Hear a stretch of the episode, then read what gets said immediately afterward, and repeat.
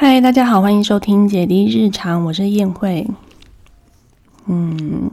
好像是大概三个礼拜没有录。嗯，总总之呢，之后的录音就是闲聊最近的近况喽。嗯，今天刚好非常的有精神。然后弟弟的作息又恢复跟平常一样，下午可以午睡了。说到午睡这件事情啊，他上个礼拜诶很反常，就是突然拒绝午睡。那一两点就都不午睡的状况下呢，我就让他试试看可不可以就不要午睡了，然后让他晚上早一点睡觉。不然他平常如果有午睡的话，晚上都会拖到十一点。才睡觉，有的时候真的是非常的晚，所以我就想说，那既然他拒绝午睡的话，我就让他可以，嗯，尽量让他撑。因为我在想说，他不午睡的话，应该大概在四五点左右的时候，应该会非常想睡觉，很容易就打瞌睡，然后就睡着了。那这样子他又会继续拖到晚上十一点，那我妈妈真的会很崩溃。他又不午睡，然后他晚上又很晚睡的话。所以呢，我在那个时候就让他尽量不要睡着了，找一些新的活动啊，比如说在他很想睡觉的时候，嗯，去洗个澡之类的，让他撑撑撑。诶，没想到呢，那个礼拜就可以让他大概在六点半或是七点多的时候睡觉，然后他就可以到睡到大概呃八点的时间这样子有。就是不知道为什么，就是突然他就不午睡，然后晚上又可以睡得很长的一段时间。但是呢，他后来生病之后呢，吃了药以后，他的作息又变得非常的诡异，就是很乱，就是嗯嗯不午睡，但是呢，他早上六点就嗯就起来，大概有连续。两天的时间，礼拜呃前天跟大前天吧，啊，真的好崩溃哦！六六点就起床，然后因为姐姐都还在睡觉啊，姐姐她八点才要去上学，所以我就让她在房间里面，不要让她出去吵姐姐。那她这样也很辛苦，就是 还蛮可怜的，不能不能到客厅去玩玩具，只能在房间里面。我就想说，她能不能就这样子慢慢就可以继续睡？可是没想到他就是没办法，所以他六点到八点这段时间非就是非常痛苦，在房间里面什么事情也不能干，然后又嗯就是又睡不着这样子。那他这次生病的状况也是蛮凄惨的。总之呢，小朋友上幼稚园之后呢，就是会有一个嗯问题，就是会很容易生病。那姐姐她自从上幼稚园之后啊，就是生病的频率呢，真的几乎每个礼拜都在生病。那我印象中，她第一次比较嗯，第一次生病就是她发烧，然后呢，嗯，她已经很久很久很久没有发过烧了。她第一她发烧的，嗯，第一次发烧的时间好像是在她一岁多的时候吧，就是还是很 baby 的那个时候。那后来他都没有发烧过，那就是上幼稚园之后呢，我忘记是第二个礼拜还是第三个礼拜的时候就发烧了，然后可是他完全没有咳嗽感冒的症状，嗯，所以也是觉得蛮奇怪的。后来看了医生之后，医生也只是开给他一点，因为他有一点点一点点的。鼻涕而已，但是也不严重，吃了一两包药也就都没有鼻涕了。那大概过了三天吧，就开始身上有一点红红的疹子，我就怀疑他应该是玫瑰疹，因为他所有的呃精神状态还有活动力都是很正常的，所以他那他就大概发了一些疹子之后呢，他的烧就退了，然后第二天又发了。就疹子又发的比较多，那他的发的这个疹子呢，也没有到很夸张，全身满满都是，或是凸起来啊什么的都没有，就是嗯微微的、微微的，偶尔出现在胸口啊、背部啊，嗯，好像脚也有一点点吧，就是不多，然后脸上也没有。嗯，我猜是玫瑰疹啦，然后就有让他休息几天这样子，后来就回去上课了。嗯，这次是他他上上学之后第一次比较大的生病，后来就开始陆陆续续，几乎每个礼拜都是流鼻水、咳嗽之类的。结果呢，到了上上个礼拜吧，他就拉肚子吧。有点拉肚子、腹泻的症状，然后呢，后来就说他肚子痛，哇，那个礼拜真的好惨哦！因为呢，除了姐姐肚子痛、拉肚子以外呢，弟弟也有点拉肚子，只是弟弟的状况没有姐姐那么严重。然后哦，弟弟又有又有吐，然后呢，我 我那一周刚好突然尿尿觉得有点刺痛感。过了几天之后呢，就变尿出血来。我很年轻的时候有曾经有一次这样泌尿道感染，好像是大学三四年级还是刚毕业，但反正很年轻的那个时候，所以我有经验血尿的这件事情，所以我并没有很紧张。总之就是会很痛，然后吃了药过几天就好，这样。很快就会好，所以我并没有很紧张，只是说就是要看医生。那那个那个周末呢？嗯啊，对我除了 尿尿道炎以外，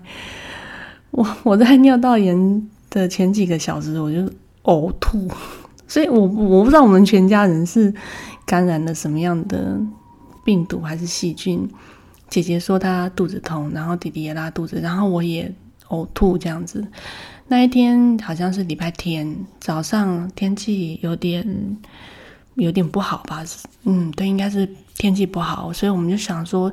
去一个没去过的大卖大卖场走一走，就去那个林口的奥莱。然后我不知道为什么，就是推到那个，因为我们是大概是中午吃饭的时间到那个卖场，推到那个美食街的地方，我闻到那个食物的味道，我就觉得。有点怪怪的，但是我并没有怀疑我自己怀孕哦，因为我在怀他们两个的时候呢，从来没有什么因为闻到什么味道而有反胃的感觉。嗯，然后我就嗯觉得就是胃有一点不太舒服，不想闻那些食物的味道，然后来就到了一楼的，想说去春水堂吃一点东西好了。然后春水春水堂的食物上到桌上来之后，我就大概吃了个两口，我也觉得有一点有点不太想吃。然后弟弟也非常的闹，就没有办法坐在位置上好好的，他就是没办法。所以我就爸爸跟姐姐从外面进来坐好之后，我就赶快把弟弟带出去。他就在那个卖场里面乱跑啊，反正我就是跟着他，不要让他呃受太大的伤。一定会受伤，因为他一直会跑来跑去，然后就跌倒之类的。就稍微看一下，不要让他撞到路人啊什么的。然后后来我也不吃不太下，结果呢，我就跟爸爸说，我我觉得我有点不是很舒服，好像有一点胃有一点怪怪的感觉。后来我们又在成品看一些看一点书，爸爸念一些故事书给姐姐听，然后弟弟在里面又是 非常失控的状态，然后呢，我们就就回家了。我就觉得不对劲，就干脆回家好了。回到家以后，哎，在回程的路上，我一直觉得我会不会吐在车上。后来回到家之后呢，大概没多久，半个小时以内吧。我本来躺在床上休息一下，后来就觉得越来越怪，然后结果我就我就等那个呕吐的感觉酝酿酝酿之后呢，哎，就真的吐了。然后我那一次吐完之后，我就好多了。哎，那个礼拜天就是下午就吐了，然后因为弟弟有拉肚子，有一点好像有点吐吧，弟弟就常常吐，所以我也忘记他那一天有没有吐了。所以我就打算说，啊，然后我又 晚上就开始血尿，我就挂号说，明天我要带弟弟去看医生，看他肚子，然后我要自己也要去看尿道炎，看泌尿科的部分。结果呢，真的好惨。结果呢，那个姐姐啊，她就是就是有一点拉肚子吧，然后也也有看医生的，但是看医生吃药吃个两三天了，好像就是中间有好转吗？我也忘记了。总之就是呢，没有什么太大的改善拉肚子的部分。然后那一天的晚上，他就开始不舒服的样子，然后就说开始说他肚子痛。然后我就看他那个样子，就是不对劲哦。嗯，因为他平常也是会很容易因为一点不不顺心的事情，然后哭闹嘛。可是他那一天晚上哭闹的状态呢，不像是不顺心的样子，而像是身体真的很不舒服。那他那种很不舒服，然后说他真的自己肚子痛，一直说自己肚子痛。所以呢，后来爸爸就。带他去急挂急诊，让让老医生看一下，因为他一直说他肚子痛，所以就觉得好像也没有办法撑到隔天早上这样。而且他因为要带他去看急诊嘛，那时候已经很晚了，好像是我爸爸说他是八点多到医院的嘛，所以应该是七八点的时候叫计程车去医院的，去去医院挂急诊。在计程车抵达家门之前呢。在他们要走出家门之前呢，姐姐就突然在穿鞋子的时候就突然吐了，就吐了，就吐了哦。然后就后来就爸爸就带他去医院。那到医院就会做各项检查嘛，什么会先吊点吊点滴，然后就开始抽血啊、验尿啊。本来要验粪便的，好像后来就是因为没有大便，所以没有办法采集粪便这样子。那爸爸就跟姐姐在急诊室住了一个晚上。那据爸爸的描述呢，就是急诊室的现场就是发生一些很多很匪夷所思的状态。呃，不是不是医院的状态，是那里的急诊室遇到的病人跟家属的状态。我觉得应该要让他亲自来跟各位分享，所以我才 我现在就不多说。啊，反正我那个晚上就是非常的难熬。那我是还好啦，因为后来弟弟就睡着了，弟弟就蛮早睡的，好像他也是很不舒服，所以弟弟也很早就睡着了。在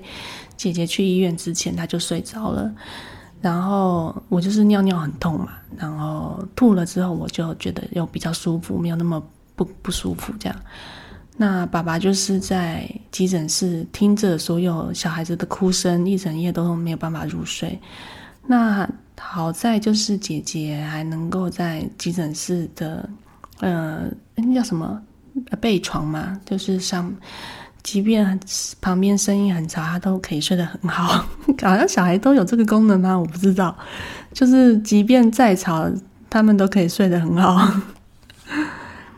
然后隔天早上，因为因为嗯，他好爸爸就是好像没有预计会住吧，也不知道什么时候能够出院，所以呢，我在带弟弟去看医生之前呢，我就先带一些嗯尿布啊、奶瓶啊、奶粉什么的，还有吃的。对，因为爸爸要陪姐姐嘛，所以他真的什么都东西都没办法去弄吃的，所以我就带一些食物去。去急诊室这样子，先把东西都拿给爸爸和姐姐，再带弟弟去看医生。那好在是我血尿的状况呢，隔天在还没有看医生之前，起床之后呢，尿尿我就发现，哎，没有血尿了，就血尿居然自己就好了，然后尿尿也没有那么痛了。所以这一次算泌尿道的感染，还算靠自己的身体的免疫系统恢复了。然后弟弟就就是拉肚子的状况也没有到要 又就是姐姐那么严重这样子，就是去诊所看一下医生这样子，然后吃一些药，看看能不能改善。只是说弟弟的状况虽然没有姐姐严重，但是一直都就是时不时就是会 有点像拉肚子，然后有好一点，然后又又有拉，哎，反正我也就是就是。有一点反反复复的状态，然后后来呢，姐姐隔天的下午出院吧，就是所有的检查都是正常的。然后，呃，但是照 X 光片子的时候呢，发现她的大肠里面的气体非常的多，就是可能是因为都没有办法放屁排气的关系呢，所以导致她。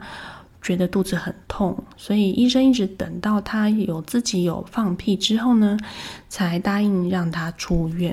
那出院之后，嗯，就有好像开一些益生菌给他吃吧。那后来姐姐就自己就慢慢的好转了。结果好没多久，下一个礼拜，隔一个礼拜，他就开始流鼻涕咳嗽。然后弟弟也是流鼻涕咳嗽。哦，这一次的咳嗽呢？就是非常的严重，嗯，我带去给医生看的时候啊，因为他就是咳到半夜，晚上睡觉都是很睡睡得很不好，就是会咳一咳啊，然后就是嗯嗯，也没有到整夜都睡不好，但是就是常常会咳一咳，然后不嗯就是会哭一下这样子，然后后来隔天去看医生的时候。医生一听他的，就是听诊器，听他的胸部的呼吸的声音，就说：“哇，他这个非常的严重，他已经引发了气喘了。就是他这一次的感冒引发了气喘，就是听到他的呼吸的声音都是咻咻咻的声音，所以就开了非常重的药给他吃。好像 除了那个原本没三三餐饭后都要吃的药里面有抗生素之外呢。”每天都还要各吃一包，一天一次的抗生素，所以他吃两种抗生素，然后嗯，也有咳嗽咳嗽药水，有一个有一罐粉红色的，好像是专门给有一点气喘的小朋友喝的药水，因为它上面有写什么喘什么的。哇，这次那个就很很开的药很重，然后那隔天我又带弟弟去看 看医生，因为。他们两个小朋友就是互相一直传染来传染去，真的很难避免。然后弟弟就是也是开始咳嗽、流鼻涕，然后也是就也去看医生去吃吃抗生素这样子。哎，结果他们这一次呢吃了药之后呢，就拉肚子拉的非常的严重，拉到才拉了一天而已。两个在洗屁屁的时候呢就开始尖叫，就是屁屁很痛。碰到水就会痛，然后尖叫呀！看到那么他们在洗屁屁的时候尖叫，就是很很心疼啊！就是怎么会拉成这个样子？我就哎，我的我现在 我今天说的事情哦，什么去带他们看医生、吃吃抗生素什么的，还有接下来讲的事情，大家不要不要，请不要攻击，谢谢，也不要学这样。就是，我就想说，那个药的药效实在是太强了。我有时候他们如果吃医生开的抗生素，很容易拉肚子的话，我都会故意把他们里面加的开的药都不要加太多到那个，就是不要全部把那个药粉都吃完，不然真的会很拉的很严重。但是还是一直拉，就是已经不要让他们吃完一整包的药，就是这只只加半包药让他们吃，还是拉的很严重啊，真的是很可怜。然后连连学校老师都说，就是姐姐红屁屁的状况啊，真的是很很严重。然后嗯，早上都会腹泻个三四次啊，好可怜哦，真的。后来就，嗯，最后一次最后一天的中午的药，老师就建议就先不要吃好了，不然真的是，他看他的流鼻涕已经有变得好转很多。然后三天后就是再回诊啊，回诊我就赶快跟医生说，哇，他真的是拉肚子拉到屁屁都红了，然后洗屁屁都会尖叫，小朋友真的好可怜，就赶快换药给他这样子，然后奶粉也换成那种无乳糖的奶粉。嗯，弟弟这一次昨天嘛，就是昨天的事情。嗯，换药之后，然后又又有请医生开益生菌给他们吃，所以他们除了换了无乳糖的奶粉以外呢，抗生素的嗯内容也换，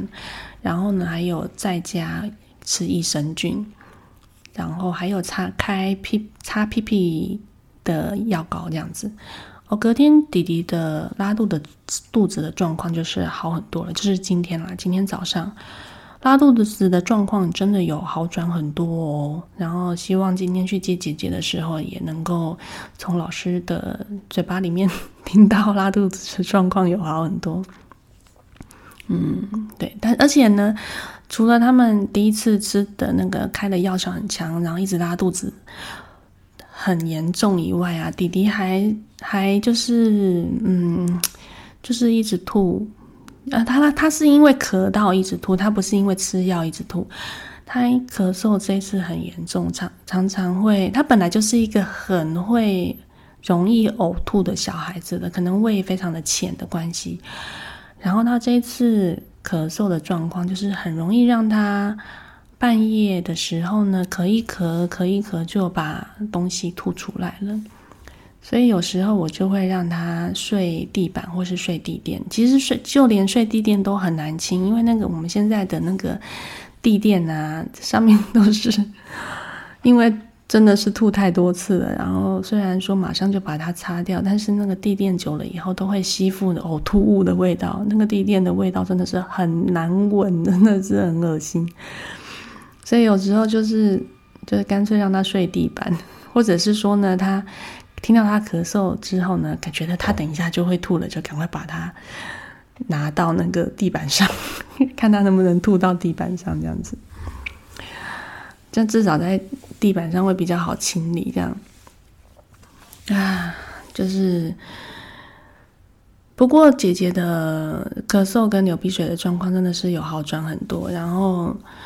嗯，慢慢的，弟弟在换药之后呢，作息也变得比较正常一点了。不然之前上个礼拜就是真的全家都累歪歪，整个都累翻了，就是真的是超惨超可怜。已经连续两三个礼拜了吧，就是小孩子生病，全家都会都会状况很差。尤其是爸爸，他陪姐姐去急诊室过度过一个晚上啊，几乎没有睡觉。哇，我们现在这种大人的年纪呀，一熬夜哦，真的是要很久以后才能恢复诶，真的是很伤了，很伤身。嗯，真的很难，就最好不要熬夜。啊。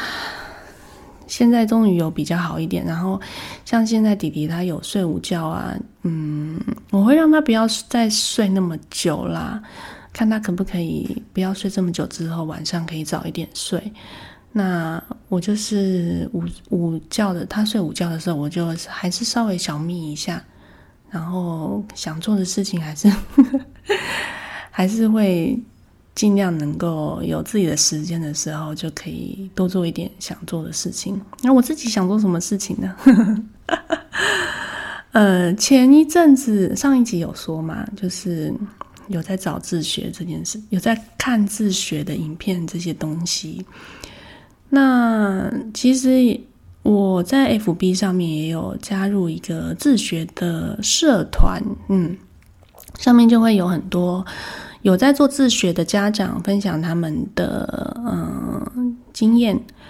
或者是呢有一些想要自学的小朋友呢会在上面寻求一些帮助，就是问一些问题，然后寻求一些帮助。他会有一些有经验的家长就可以在上面留言，或者有有经验的学生也可以在上面留言回答。嗯，我我上了那个，我才加入了那个社团之后呢，才知道说，哎，真的现在这个，嗯，现在这个社会真的是，嗯，越来越普及了。就是随着这个，嗯，这要怎么说呢？嗯，社会的进步吧，就是，嗯，学生。哎，怎么说呢？嗯，在这个时代吧，能够接收到的讯息越来越普及的，就是资讯越来越透明了。其实学习的方式呢，变得非常的多元。然后，嗯，这个嗯，环境也不会变得越来越复杂，因为有很多三 C 的关系，就是你能够接受的、接收到的资讯比以往还要更早。嗯，越很现在的小孩真的是很早很早就可以吸收到很多以前年代的人吸收不到的东西，所以这个社会就会变得非常越来越复杂。那嗯，很多小朋友他在。大概国高中的时候呢，他可能会面临到很多青少年的问题，还有同才的压力。如果没有办法排解，或者是嗯，就是遇到自己在情绪上面管理很多有问题的话呢，其实现在都有很多嗯管道可以申请自学，就是我就脱先脱离让我很有压力的那个环境，就是因为你在学校上学的话，你。的同才压力问题非常大的话，你每天都会去接触同一群人，每天几乎所有的生活都是接触同一群人，然后那些同一群的人的来，就是你压力的来源的话，你真的会会会造成很大的心理压力。那嗯，现在的自学管道真的开放很多，然后很容易申请。那所以呢？那个年纪的小朋友呢，其实他们有很，嗯，有也有意识，能够选择说，那我先在家里，就是先不要，先不要去接触那些让我很有压力的人。但是其实你要怎么去面对跟解决那个心理压力，呃，那些压力造就的心理问题，其实还是要去解决。嗯，重点是这个。那只是说那些学生呢，可能他有自主意识，说自己想要自学，有的时候就会碰到一些很大的问题，是，诶，家长不同意，就是爸爸妈妈不同意，那这就是也会有很多嗯问题产生，这样，嗯。现在我才那个时候，我那个时候加入那个自学社团，我才觉得说，才发现说，哎，真的是现在自学的小朋友真的好多。那通常呢，都是嗯，如果是小学生就开始自学的，通常都是爸妈爸妈的嗯意识啊，就是妈妈决定要让自己的小孩自学，就是爸妈有能力，然后自己也有想法，就会让自己的小孩自学。那嗯。通常呢，中学生的话就会是中学生学生自己本人决定要自己自学这样子。嗯，那不管怎么样，就是自学这件事情呢，都要做很多的准备。嗯，因为你所有的学习都是来自于你自己的规划，你必须要必须要有很有自己的想法，然后要很有规划，要很有自律，你才呃要很要也要。找得到，要很积极、很努力的去找到很多的资源。那现在姐姐她现在是上公友嘛，然后我在她上这次上学之前呢，在她上学之前的这个暑假七八月，对七八月六大概六月开始吧，我忘记了六七八月的时候呢。嗯，他其实一直都有上体操课，就是一个礼拜一次的体操课。从他两岁一个月之后，他就一直都有在上体操课。那在他上公幼之前呢，要进入幼稚园之前呢，我有在想说，要不要让他再上一个新的课试试看。那因为我以前住内湖的关系，所以我有加入了一个内湖的共学团。然后那个共学，我的体操课也是在那个共学团找到的，嗯，就是后来呢，就是在那个共学团里面就获得了很多的资源。那那个共学团是一个妈妈，她有两个女儿，她为了这个两个女儿，她我在想她会不会是那两个女儿是自学生，所以呢，这个妈妈就带着这两个女儿去找到了很多很好的老师。然后他就跟这些老师配合，然后开开课，嗯，那当然这些课程呢都是，呃，他为了他的女儿所找到的资源而开成的课，所以其实也有一些很多其他的课是我我 我想要找，但是我在这个共学团没有办法没有办法配合到的时间，或者是没有办法找到开的这些课。那这个内湖的共学团呢，他比如说他会有开英文课，幼幼英文，然后还有呃昆虫，还有户外户外的那种在户外的生态之旅，比如说半天，嗯，两个小时的那种在大台北地区的一些步道，会有老师带着小朋友去。嗯，走那些步道，然后顺便去上一些生态的课程。我就对这个课程很有兴趣，但是这个课程好像大概要五岁以后才能够参加，因为要考验小孩子的体力。然后还有像像体操嘛，然后嗯，足球、篮球，还有绘画、涂幼儿涂鸦的那种美术课。嗯，哎，这样林林总总也非常的多元呢。嗯，所以我在这个暑假呢，有看了一下那个时间，还有适合姐姐的年龄，我就让她去上了英文课。我就想说，想要体验看看现在的幼幼英文是用什么样的活动方式来进行。诶，真的是很不错诶，那个幼幼英文，因为呢，我是带着弟弟一起去上课的。那弟弟的这个年纪呢，其实他对这种。你要让他坐在这个教室五十分钟，真的是要了他的命诶。弟弟真的非常的好动，他就是得要一直很喜欢动来动去，然后对于嗯新鲜的事情，他就会一直很有很好奇，然后全身都会扑上去的那一种。但是呢，他跟姐姐一起去上这个英文课呢，大概第一堂的时候呢，他可以。大概维持十到十五分钟，可以坐在那里听老师在干嘛，也可能是因为新鲜感嘛。大概后半堂呢，他就开始坐不住、耐不住性子，想要出去啊，出去走一走啊，或者是在教室里面走一走啊。然后可能到了最后，他可能真的很不耐烦啊，就会跟我要奶奶喝。那反正就是我就是尽量撑撑撑，撑五十分钟过，让弟弟可以 在那边陪着姐姐上一堂课，这样。那姐姐的反应呢，就是当做一个电视真人秀，在在上这一堂课。哎，你说你知道吗？我后来听老师这样子形容，我就觉得，哎，真的，真的，真的，因为姐姐电视她就喜欢看嘛。那呢，嗯，在上课的时候呢，这就是好比是一场真人秀，然后当做电视在看着老师。在前面讲课这样子，所以那老师他真的是，嗯，我我去上的这个老师呢，他就是很能够把握住幼幼小朋友的状态，他不会在五十分钟里面就是一直固定的讲故事，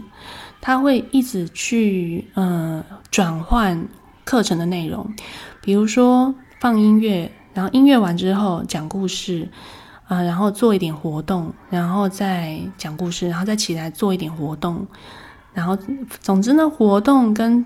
呃起来活动动一动，跟坐下来听，然后还有听音乐，这反正他的这些活动与活动之间转换的时间点拿捏的非常好，所以不会让小朋友一直都会有要一直坐在那边听老师讲话的这种。这种气氛是没有的，就是他们随时都会有很变换的那个节奏感掌握的很好。因为这种这个年纪的小朋友本来专注力的时间就没有很长，然后他们中间又可以玩一点游戏，然后那些游戏还有道具啊，都是小朋友会很喜欢的。所以糖糖在上，姐姐在上第一堂课之后呢，就很喜欢，然后呢，常常会跟我说要。去上新的课，这个课我把他说跟他讲叫做新的课，我们要去上新的课哦。那他就把要上这个英文课，就是直接在他的脑海印象里面就是去上新的课。那回家之后呢，他也会有时候都会重复他在课堂上学到的东西，嗯。而且还有一点，就是因为因为我有买一个呃 Super Simple Song 的点读笔的歌本，那他们就对那个歌本里面的歌非常的熟悉。那刚好我去上课的这个老师呢，他很大一部分用的歌都是这一本书里面的歌哦，所以嗯。他们在上课的时候听到的歌都很熟悉，就是他们平常有在有听到的歌。哇，他们一回家又开始放同样的歌的时候，就会变得异常的，就是重复再学习一遍，然后又会觉得这是我自己很熟悉的歌，就会很喜欢。尤其是弟弟，他因为弟弟是比姐姐还要喜欢听歌的人，弟弟是真的是 只要有。音乐，他就是会整个人就安静下来，所以他在弟弟在上课的时候呢，中间都会常常听到，只要放音乐，然后开始唱歌，弟弟就会 就会 calm down。哦，所以真的是觉得这个课程对他们来说帮助很大，就也很适合他们，然后他们又很喜欢，又有兴趣，嗯，所以我就在想说之后呢。可以的话，也希望能够嗯带弟弟去上。那我其实也很真的很想要带姐姐去上课，但是又我那时候就在想说，老师的时间都没有办法配合，那要不要我自己 找老师，选在一个我们可以的时间，比如说嗯放下课最好的时间就是。四点钟下课之后呢的那个时间，比如说四点半或者是五点五点半的这个时间，是对我们来说最适合的时间。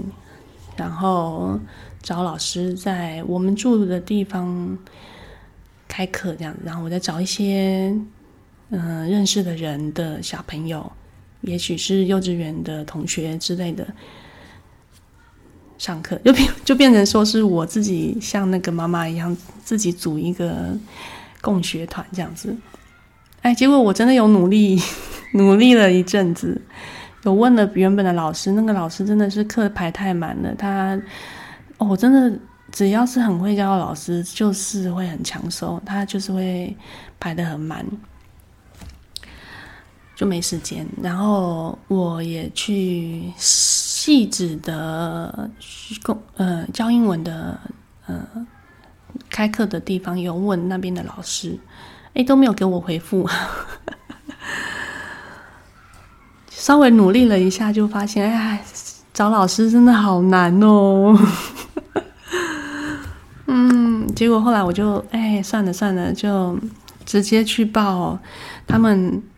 内湖的共学团直接开了一个隔周的假日课，我想说两个礼拜一次的礼拜天的课应该还 OK，就是这个频率还 OK，不会影响到我们假日家家庭的呃跟小朋友一起相处的时间。我其实本来是希望说只要上什么课啊都不要动到六日这样子，但是后来觉得好像。隔周还 OK 啦，还可以啦，就就直接带决定让姐姐跟弟弟去上那个课，嗯，大概是这样。就是之前在烦恼烦恼，其实对我那时候也在在想说要带弟弟去上一些运动的课程，但是很多东西都是要等到他满两岁。那我有在想说要给他上足球课或是滑步车的课，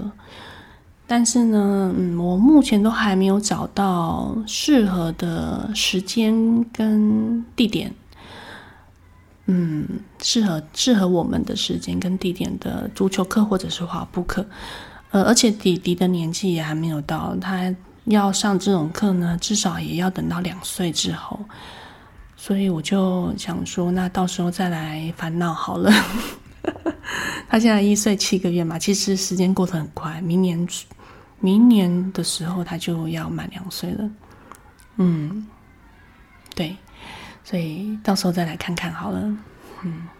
所以之后后来呢，我就本来在一直在找适合他们上的课，那一阵子前几个礼拜吧。后来呢，就把这件事情就放下了。自从报了姐姐的英文课之后呢，我就把这件事放下了，就比较没有一直很焦虑，要寻找一些适合他们的课程。嗯，然后呢，我就开始 开始嗯，开始做我自己的事情，然后就放松一下啊，画画我的脸书啊什么的。然后我就嗯，我一直有在 follow 一个呃妈妈，那个妈妈呢，她我为什么会 follow 她？其实我也不认识她，然后我也我也不知道她是哪一位。那为什么我会 follow 她呢？是因为她有拍一些。她儿子的，她有两个儿子的照片，然后她拍的那些照片呢，我都觉得很很有意境，也很有美感。然后，嗯，后来我就，哎，我我也忘记为什么我就 follow 他了。然后他前阵子呢就有推荐一个，嗯，他嗯有在上的一个课，一个广告导演开的课，然后我就点进去看。哦，其实呢，说到这个呢，我就认识了这个广告导演。说到这个呢，我就回想起，其实我在之前呢，就已经有一些念头想要上一些跟摄影拍片嗯的课程，有有有一些念头啊，想要在线上上一些类似这样子的课。那因为我本身有在做 YouTube 的剪，就是。拍小朋友的生活记录嘛，然后其实拍着拍着呢，就就会有就会有想要嗯想要学一些东西，然后让自己的摄影的内容可以拍出一些比较更有质感一点的画面等等。那嗯，我之前有在发罗一个插画家，那插画家他是有推荐一个。呃，比较他比较算是平面摄影的平面摄影师，然后我也有 follow 那个平面摄影师，他也有出摄影的课程，但是那个时候呢，我不知道为什么，就是对他开的摄影课并没有那么的有兴趣，比较没有真的很嗯打动我吧，就是并没有觉得很想要上他的课程。但是其实那个平面摄影师，他其实，在他的 Instagram 的动态墙上面，其实他非常常放他的女儿，他有一个女儿，非常常放他女儿的生活的一些嗯影像的记录，嗯，也是拍的非常有氛围，然后嗯会让人觉得哇，女儿好可爱哟，然后生活是的画面都很美这样子。因为他们也是住在山上，虽然不知道他们住在哪一个山上，但是他们的家呢，有好像有一片大片的落地窗，看出去就是一片山，还是树景，就是绿油油的一片，就是拍起来就是非常的美美，非常的好看这样子。嗯，但是这一次呢，我被这个妈妈推荐的呃广告导演呢，我先去他的 YouTube 上面。呃，看他平常在拍的一些影片，哎，我就发现我对他讲的内容非常的、非常的嗯有共鸣吧。可能是因为他有一支影片在讲人生该怎么过，在讲他整个人生的历程，然后还有他的价值观什么的。哎，其实跟我自己非常。随性，非常随着自己的性情去走自己的路的这样子的一件事情，还蛮，嗯，还蛮有共鸣的吧。然后，而且他几乎呢每一支影片都是在讲很多他对于摄影这件事情的一些看法跟观念。嗯，我觉得我现在比蛮想要嗯学习跟了解这部分的事情。后来呢，我在。昨天还是前天嘛，就真的白天真的被姐弟俩真的是弄到累的要死，因为弟弟他这阵子啊，就是吃吃了药之后作息变得很乱，然后可能也是生病吧，睡不好，所以呢，他半夜呢每两个小时就要起来，不管是哭啊，或是咳嗽啊，发出声音啊，或者是要喝奶啊，就是。弄得我真的是每天晚上都是睡眠时间都非常的中断，可能两个都是两个两三个小时就是要起来一次，两个小时起来一次，我每个小时起来一次，有一天甚至是好像三点四点啊，从两点开始，两点、三点、四点、五点、六点、七点，每个小时我都得爬起来去看他这样子。然后有的时候呢，这两天，哎，这前天还是大前天，他六点起来的这两天呢，起床之后呢，也也不是就是都待在房间里面玩他的玩具，哎，他会落塞，然后你就得要带他去洗屁屁。哎，真的是，这真的是弄到这一个礼拜，真的被他们两个弄得好累哦。所以那一天，我就毅然决然定了课程，就啊，把这个钱付下去。我要一定要来好好的充实自己，我才能够更有力量的去带这两个小朋友。就是在在闲暇之余呢，我如果没有。做一点属于自己的事情，就连同现在录这个 podcast 一样。我如果没有做一点为自己而做的事情呢，我就会嗯，在带两个小朋友的时候呢，就会显得了无生意。嗯，当我定了那个课程之后呢，我好像是当天晚上还是隔天晚上，我就开始。我就开始上，就是开始把那个打开来看，大概看了一两个吧，两三个的样子，两三堂课的样子。嗯，觉得有收获了一些东西之后呢，嗯，觉得我的人生充满了无限的意义，无穷的意义，满满的能量恢复，然后我白天就可以继续。被姐弟俩摧残的时候呢，我就会觉得没有关系。等到你们睡着之后呢，就是属于我自己可以充电的时间。嗯，大概是这种心情吧。嗯，哈哈哈哈哈。嗯，好。嗯，今天大概是想讲的话就是这些。哎，不知道有没有人对于我现在在。上的这个广告导演的课程的这个导演有没有兴趣？如果有人有兴趣的话，我在我在下一集再跟大家讲 是哪一个广告导演的课。嗯嗯，好，大概是这样。那那我们下一期再见喽。好，拜拜。